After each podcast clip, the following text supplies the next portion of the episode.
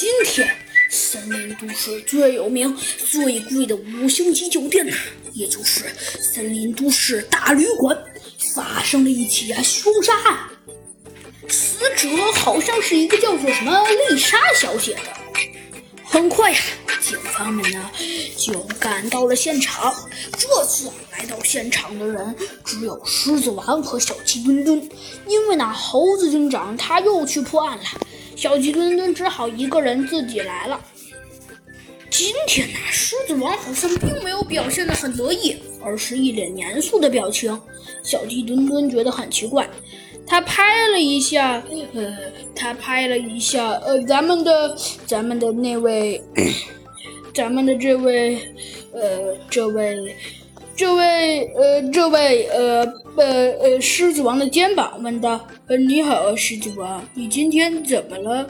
怎么看起来有些没精打采的呢？”呃呃，是谁呀？呃哦，是你啊，小飞机。哎，得了吧，你没听我们老大说呀？狮子王显得满脸不爽。你们老大说什么了呀？啊，说什么啦？我那英勇无敌、帅气的老大，他说他不要我了。呃，他不要你了？他为什么不要你了？小鸡墩墩疑惑地问道。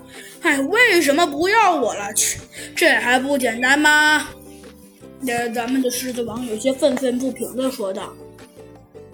哎，都是因为那件坏事儿，坏了我的好心情。哎，你说说，早知道我才不干那种蠢事儿呢。怎么了？是呃，是这样子的，一天你知道，呃，我我是我是那个的，我是我的那个英勇无敌、帅气无比的老大的手下，对吧？呃，你说的是老虎机长老莫的手下？呃，对啊，小鸡墩墩说的。哎，没错，我是这个那个臭家伙的手下，但是现在我才不宁愿做那个家伙的手下呢。呃，因为那个家伙实在是太太讨厌了，一点也不招人喜欢。为什么呀？小鸡墩墩问道。因为呃，没有为什么呀。